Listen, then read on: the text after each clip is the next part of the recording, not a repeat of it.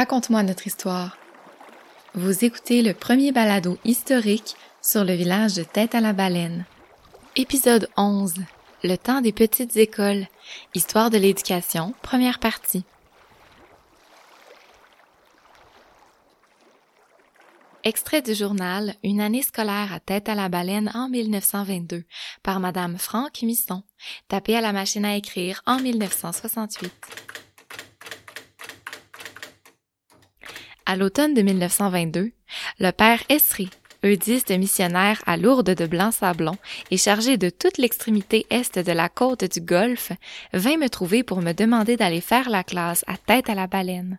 Décidé d'ouvrir des écoles dans tous les villages confiés à son zèle apostolique, il cherchait en vain des institutrices prêtes à accepter l'éloignement, la pauvreté et l'isolement de ces hameaux perdus en retour du maigre salaire que la province offrait alors aux maîtresses d'école.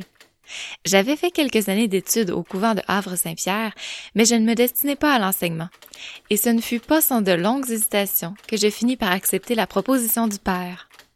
Ce qu'il m'offrait, ce n'était pas un moyen de faire de l'argent, mais une occasion de me dévouer, au moins durant un an, à une œuvre qu'il considérait comme absolument nécessaire pour relever le niveau de vie des gens. Que voulez-vous que je leur enseigne? lui demandai-je. Je n'ai pas de diplôme et je ne sais pas comment m'y prendre dans une classe. Ne crains rien, me dit-il avec son indéfectible optimisme. Tu sauras bien te débrouiller. Tu leur apprendras à lire, à compter, à écrire et aussi le catéchisme qu'ils ne connaissent pas beaucoup et que je n'ai guère le temps de leur montrer, pris que je suis entre toutes mes missions. Bref, il fut si persuasif que je finis par accepter et je décidai sur le champ de partir par le prochain bateau. Avant la venue d'enseignantes telles Madame Franck Misson et des premières écoles dans les années 1920, les quelques personnes qui fréquentaient l'école devaient se rendre jusqu'à Bérouge, un ancien hameau dans la région de la Tabatière. D'une durée approximative de deux mois, les apprentissages étaient dirigés vers la maîtrise du catéchisme, autrefois appelé catechis, à tête à la baleine. Amédée Marcoux en parlait justement sur un enregistrement datant des années 1970. Là, y avez-vous été, vous, à l'école? Non? Ah non, moi, quand, quand je voulais aller à l'école, j'arrivais là une fois à l'école, puis après, l'école était partie. Mais euh, Non, mais. quand vous aviez 10 ans à peu près, là, Non, il y avait non. une école dans le village? Non, Non. pas ici.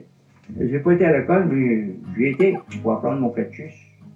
Mon catéchisme pour euh, faire ma première communion. À la Tabatière. À Bérouge. C'était de mes temps que je faisais à l'école. Ça, ça fait plusieurs années de ça. T'avais quel âge quand tu faisais ton Bon, premier j'avais pas plus que 8-9 ans. Ça fait comme ça, ça faisait à peu près 61 ans de ça. Ouais, ça, c'est une heure de ça. Le monde, à cette heure, sont français. Nous autres, on a même eu l'occasion d'aller à l'école. Au jour d'aujourd'hui, les jeunes, ben, ils sont, sont français. Ils vont à l'école, ils peuvent apprendre, ils peuvent apprendre de quoi pour faire, euh, prendre des jobs, n'importe quoi, s'ils veulent, hein. Ceux qui ne veulent pas, ben, c'est attendu, ils, ils apprennent rien. Mais celui-là qui veut apprendre, il peut, il peut se débrouiller. Alors que les gens de la génération d'Amédée Marcoux n'ont effectivement pas pu bénéficier d'une éducation de proximité dans leur enfance, les petites écoles apparaissent à tête à la baleine entre les années 1920 et 1950. On peut y étudier jusqu'à la sixième ou huitième année, dépendant des époques. Bâtiments modestes et communautaires, les écoles étaient à la fois le cœur de la connaissance au village, mais servaient aussi à l'occasion d'églises, puisqu'il n'y en avait pas dans le village jusqu'à la fin des années 1950. Ben là, dans ces temps-là, là, quand le père venait, là, il faisait la messe dans cette école-là. Mhm. Dans ces temps-là. Ces petites écoles dispersées dans divers hameaux du village étaient également assez rudimentaires, comme le confirment tour à tour une ancienne professeure et un ancien élève.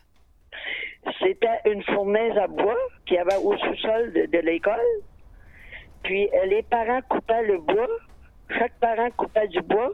Puis chaque parent, un parent par semaine, venait allumer le poêle le matin, chauffer jusqu'à l'heure d'école. Puis après ça, durant les heures d'école, on envoyait un des plus grands d'école mettre du bois dans le poêle. vous dites que c'était des fois, c'était pas chaud. Moi, c'est ça. Chaque parent, Ah, avant, avant, avant le, le, le semaine à, à chauffer l'école. Ah, fait que c'était les parents. Ben, c'est les parents qui, euh, qui apportaient, le- ben, c'est sûr, quand si les enfants étaient assez grands, ben, ils pouvaient l'équiper, mais euh, les parents qui avaient le, le job d'emmener du bois, d'avoir, d'avoir du bois pour chauffer le, chauffer, là, chauffer l'école.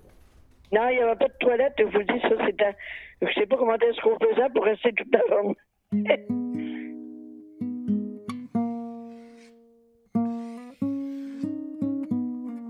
Dans la petite agglomération du portage d'hiver, l'école se fait dans une maison. On se retrouve ensemble à cinq ou six enfants dans une salle à manger ou une chambre qui fait office de salle de classe. En 1932, une école est construite au portage d'hiver et quelques années plus tard, ce bâtiment est déplacé sur la glace en un morceau pour atterrir au centre du village où on enseignera la troisième et quatrième année. Joe Mercier habitait anciennement le hameau du portage d'hiver et il se souvient de cette petite école. C'était là. les premières écoles qui sont venues, elles restaient sur le bonhomme du mai, là. Il n'y avait pas d'école à ce temps-là. Au bout de quelques années, ben, ils ont bâti une école. Qu'est-ce que faisait l'école? Oh, ben, c'était Michel Leblanc, une créature de Havre Saint-Pierre, là. Bon, c'est Au hameau de Souriabane aussi, vers 1930, on peut retrouver une petite école blanche. On l'a eu à l'école, là, à Souriaval. Ouais. Ah oui. En venant sur Poudia, d'autres, ils ont été à l'école. Ouais. Oh oui, deux, trois Ouais. hivers. Oui, à Il y avait Souriaval. juste 4-5 maisons. Ouais. euh, Après les années 1930, l'école continue de se donner dans des maisons à certains endroits, comme à Pointe-à-Maurier, à quelques 70 km de tête à la baleine, chez Philomène Mongé, où enseigne Carmel Boudreau. Quelques familles demeuraient sur les îles toute l'année pour la pêche de loups marins et certaines femmes y faisaient donc un peu d'éducation. Les petits bancs d'école de bois de Souriabane et du portage d'hiver ne furent pas utiles très longtemps. L'instruction publique considère que ces écoles ne sont pas viables. À ce moment-là, on a droit à une petite rébellion à Souriabane. On fait s'instruire une fillette de 4 ans, la petite Liliane, pour combler le quota d'élèves nécessaire. L'instruction publique réduira malgré tout le nombre d'écoles à une seule, celle du ruisseau, au centre du village, fréquentée d'ailleurs par plusieurs personnes déjà. Il s'agissait de l'une des premières écoles, debout depuis environ 1920. On l'appelait Gros Caillou. Le premier à y avoir enseigné aurait été Gérard Bouchard, une recrue du père Estrée. Puis la première école que vous êtes allée, c'était laquelle? Mais l'école, elle n'est plus. Elle existe Elle est plus. Elle existe plus. Elle était jusque. Ben, pas vraiment jusqu'à la caisse, mais. Entre la caisse puis euh, la maison, là, la vieille maison qu'il y a là, là, ça- pas à peu près là, jusqu'à la vieille maison, là. Elle était divisée, en dedans, elle était divisée en deux, des portes à coulisses qu'on appelait, là, parce qu'on était deux professeurs, un enseignant d'un côté, puis l'autre enseignant de l'autre. Puis euh, avant qu'il y ait l'église, que ce soit organisé pour l'église, le père disait sa messe là, à l'école. C'est dans l'école que le père venait dire la messe. Donc, le dimanche, tout le village se retrouvait dans l'école. Oui, dans l'école. Oui, en premier, ça, j'ai connu ça, moi, dans les années 50. Dans les années 52. Euh, J'ai une photo de la, petite école, là. C'était une école qui était bâtie près du magasin M. Pierre Monvé. Et Je suis assis sur la galerie. Vous allez voir une belle photo.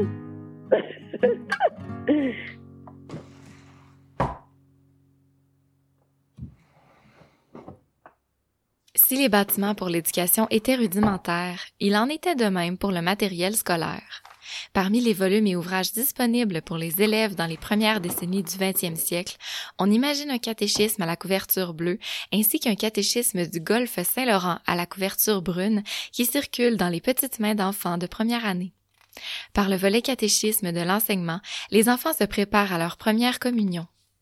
La religion demeure omniprésente à l'école pendant longtemps. Les récompenses sont des images saintes et il y a des prières le matin, avant de partir et en revenant du dîner, ainsi qu'avant de quitter le soir. On enseigne alors principalement avec deux livres, Histoire sainte et aussi Histoire du Canada. Les autres matières étaient les mathématiques et le français. Les cahiers scolaires n'arrivent sur la côte nord qu'un peu après 1940, même si la variété des ouvrages demeure assez faible, comme en témoigne une ancienne enseignante au village dans les années 1950 qui parle du matériel dont elle disposait pour l'enseignement. Euh, Qu'est-ce qu'on appelait le catéchisme?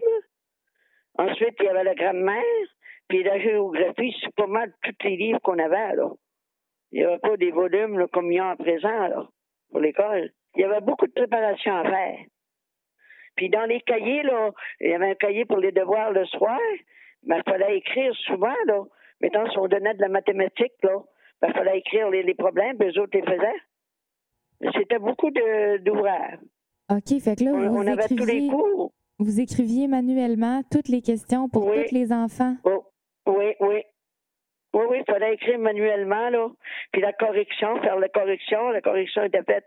À tous les soirs, on avait de la correction à faire.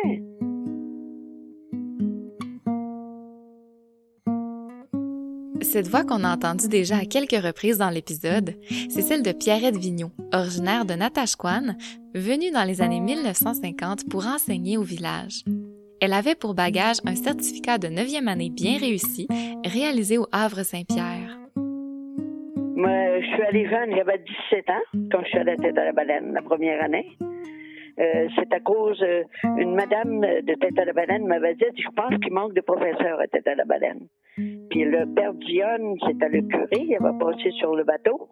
Puis je suis allée le voir au bateau, puis il m'avait engagé pour aller enseigner à tête à la baleine. Ça, c'était en 52. Euh, moi, j'aimais ça d'enseigner. À tous les années, j'étais prête à retourner. J'aimais bien aller enseigner là. Outre Pierrette Vigneault, on peut retracer quelques noms d'enseignantes venues à tête à la baleine grâce à Amédée Marcoux. Quelques-unes ont d'ailleurs déjà été mentionnées dans l'épisode. Mademoiselle Leblanc. C'était la première qui est venue, puis elle a fait au d'hiver, je pense. Puis ici, après ça, il y avait un nommé, euh, c'était un homme qui est venu faire l'école. Un petit Baudin, ça c'est la première qui est venue. Un milieu pour euh, Baudin. Après ça, c'est une jonce qui est venue. C'est les seules deux qu'on y a sur avant. Une jambe. Puis après ça, on l'a demandé ici, nous autres. Ici, au fond.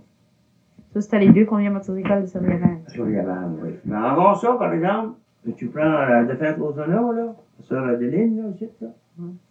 Elle a déjà fait l'école, elle. On retrouve plus tard les noms d'Yvette Simoneau, originaire de Bétrinité et nièce de Monseigneur Labrie, Paul Leda et Anita Landry de Natashquan, Bernadette Marcoux et Juliette Monger de Tête à la Baleine, Gabrielle Blais puis Bernadette Vigneault, la sœur de l'artiste déjà bien célèbre à l'époque, Gilles Vigneault. Le salaire d'une institutrice diplômée était alors estimé dans les années 1950 à 60 dollars par mois pour augmenter à 90 dollars par mois. En été, aucun salaire n'était versé. Il fallait y soustraire la pension de 30 dollars par mois et le passage en bateau vers Tête à la Baleine qui n'était pas inclus. Vers 1940, dans les classes, on trouve un total de 7 à 8 élèves. Ce nombre augmente beaucoup dans les années 1950. Euh, mais les premières années, moi, j'avais plusieurs élèves, 24 certainement, même peut-être plus, je me souviens pas trop. Parce que je me souviens, on avait un grand pupitre, là. J'avais cinq élèves sur le pupitre, même avec des chaises, là. C'était comme une grande terre. Puis j'avais tous les plus gros de l'école que j'avais placés là. Les plus grandes de l'école en sixième année. C'était leur dernière année d'école. Pendant leur séjour au village, les enseignantes venues de l'extérieur résident chez des gens du village et certaines changent de famille tous les mois. Notamment, elles logent chez Joe Mercier et Amédée Marcoux. Puis euh, la maîtresse d'école restait chez nous. Elle est restée chez mon camarade, puis elle est restée chez nous, elle. C'était pas la même, vous savez. Ça faisait l'école à la maison. Euh, non, on faisait l'école dans l'école. Ouais. Oh, il y a eu une petite école de voiture. Les jeunes femmes deviennent très proches des familles chez lesquelles elles logent et elles vont d'ailleurs jusqu'à faire prendre le bain des enfants du logis. Outre cette aide domestique, les femmes se dévouent complètement à l'enseignement. Ces professeurs laïcs se feront bientôt remplacer par des religieuses. En 1956, une école est fondée puis construite sous l'initiative du père Gabriel Dionne en réponse à une autorisation de l'instruction publique. Cette institution prendra le relais des petites écoles présentes au village depuis 1920. À ce moment-là, les maisons viennent tout juste de se resserrer. Elles se rapprochent du centre du village. Comme nous l'avons vu dans un épisode précédent, les gens sont encouragés à le faire tour à tour par Monseigneur Labrie, puis par Monseigneur Schaeffer, afin de bénéficier des services scolaires relocalisés au centre du village, autrefois appelé le Ruisseau. Puis ton père, lui, pourquoi qu'il a déménagé ici, lui? euh, Il y euh, avait plus d'avantages ici, quoi? Mon père, Ouais, que... ah ben, c'est Monseigneur Labrie qui nous a fait déménager pour l'école. Pour l'amour, puis il voulait avoir l'ancienne école, puis il voulait avoir ici au Rousseau. Puis quand on a déménagé ici, ils ont tout défait l'école là-bas, il a été vendu, La nouvelle école, qui est aussi un couvent, trouve sa place derrière l'église du village, alors également en construction. Les sœurs de la congrégation de Notre-Dame du Saint-Rosaire arriveront le 15 octobre 1956, après l'érection canonique du couvent de Tête à la Baleine, un 25 mai 1956. Qui de mieux pour en parler que sœur Hélène Côté, qui a enseigné avec la congrégation pendant 15 ans à Tête à la Baleine à partir de 1973. je fais partie de cette congrégation-là, qui est arrivée à Tête à la Baleine à l'automne 1956. C'est Monseigneur Schaeffer, qui, à ce moment-là, qui était évêque, puis qui avait demandé des sœurs pour aller sur Basse-Côte. Et ils ont commencé par Saint-Augustin, puis l'année suivante, je sais qu'au au mois de mai, c'était décidé que les sœurs acceptaient d'aller à Tête à Baleine. Puis il y a quatre, euh, il y a trois religieuses qui, sont arrivées à l'automne, de suite à- au début de l'automne, puis il y en a un autre qui, a suivi là. Alors il y était quatre au point de départ. Il y avait quatre, ils appelaient ça des, fondatrices. Et ce qui m'a toujours euh, frappé des gens de tête à baleine, c'est que eux autres, quand ils parlaient de ces sœurs-là, ils s'en souvenaient encore. Ils se ils souvenaient de leur nom, ils parlaient d'eux autres, comme Marie de la Grâce, Marie de sais, c'était leur nom de sœur. Puis euh, et- ils avaient gardé un bon souvenir de, de- des religieuses.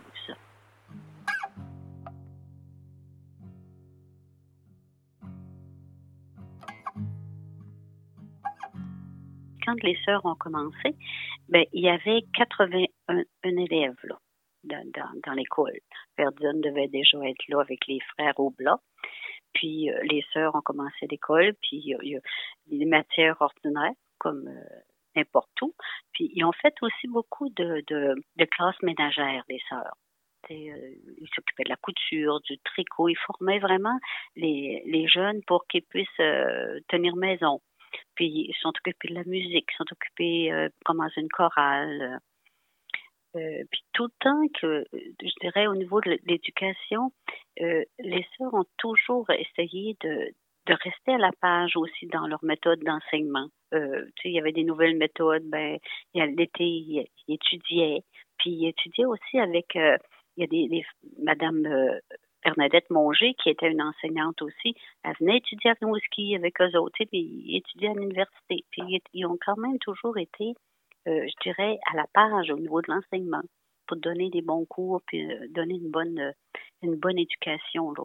Puis ils ont aidé beaucoup les gens aussi au niveau, par exemple, je dirais, de la, même à l'église, tu sais, euh, ils s'occupaient de la sacristie, ils s'occupaient de montrer aux gens à lire en public. euh, tu sais, ça, s'est fait euh, graduellement, mais ça faisait partie de l'éducation, ça aussi. Si les sœurs de Notre-Dame du Saint-Rosaire donnent énormément à la communauté au fil des décennies, leur arrivée cause quand même divers changements dans l'organisation de l'enseignement au village. Certaines professeurs laïques doivent ainsi quitter Tête à la baleine pour continuer à exercer leur métier puisqu'elles ne sont plus engagées par l'école. D'autres changent de métier et se font vendeuses dans les magasins à Sept-Îles par exemple. De plus, la progression scolaire fige le temps d'une année pour les élèves. Sœurs, quand, on a- quand ils sont arrivés, ils nous ont tous reculés d'un an. C'est vrai. Je savais pas Ils ont décidé qu'on était arrivés d'un an. Non, mais ils voulaient, ils voulaient être sûrs de voir que ce soit leur connaissance que vous, allez continuer à véhiculer. Vivre et travailler dans un même lieu. C'est ce qu'ont vécu les sœurs de Notre-Dame du Saint-Rosaire à Tête à la Baleine lorsque l'école était aussi le couvent. Toujours debout aujourd'hui, ce couvent a été réinvesti en salle communautaire.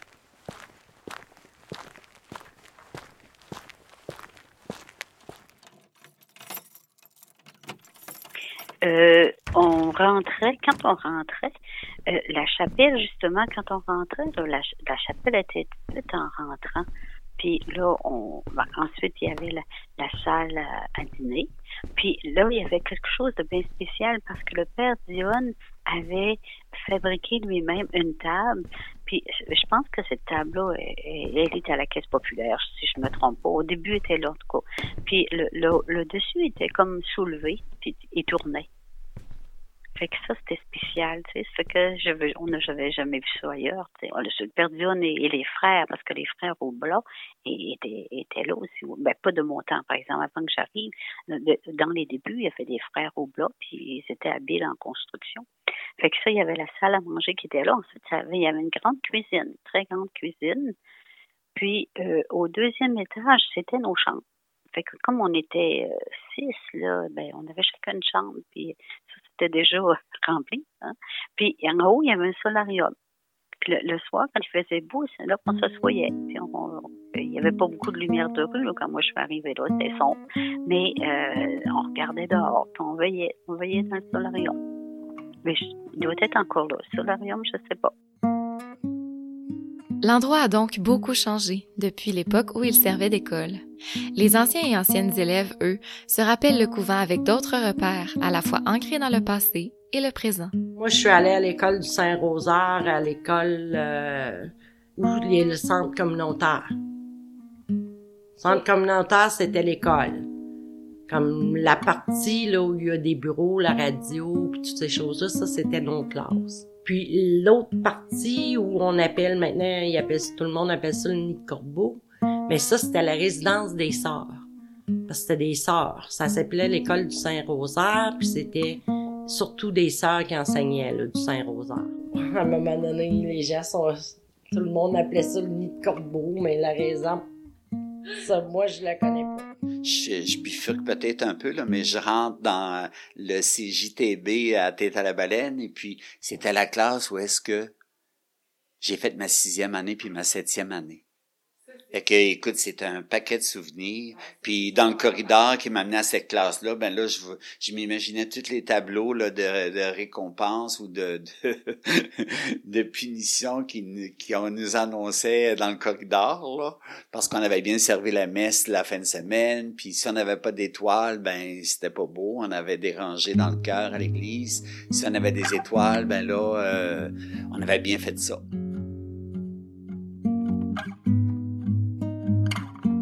De souvenirs d'école, présents chez les anciens et anciennes élèves et les professeurs, s'entremêlent entre les murs des écoles du village, reconvertis aujourd'hui en salle communautaire pour l'ancien couvent ou encore en chalet d'été sur les îles du Large pour les premières écoles. Dans le prochain épisode, d'autres anecdotes nous seront racontées et on continuera de tisser le fil de l'histoire de l'éducation à tête à la baleine à partir du couvent de 1956 jusqu'à l'école Gabriel Dion, qui sert encore au moment où ce balado est enregistré.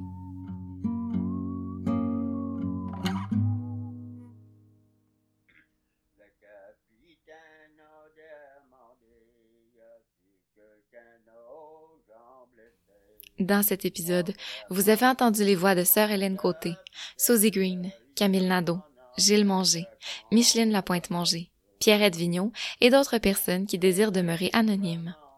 Sans leur participation, ce projet aurait été impossible, c'est pourquoi en mon nom personnel, mais aussi au nom de toute l'équipe de la radio CJTB, je les remercie chaleureusement.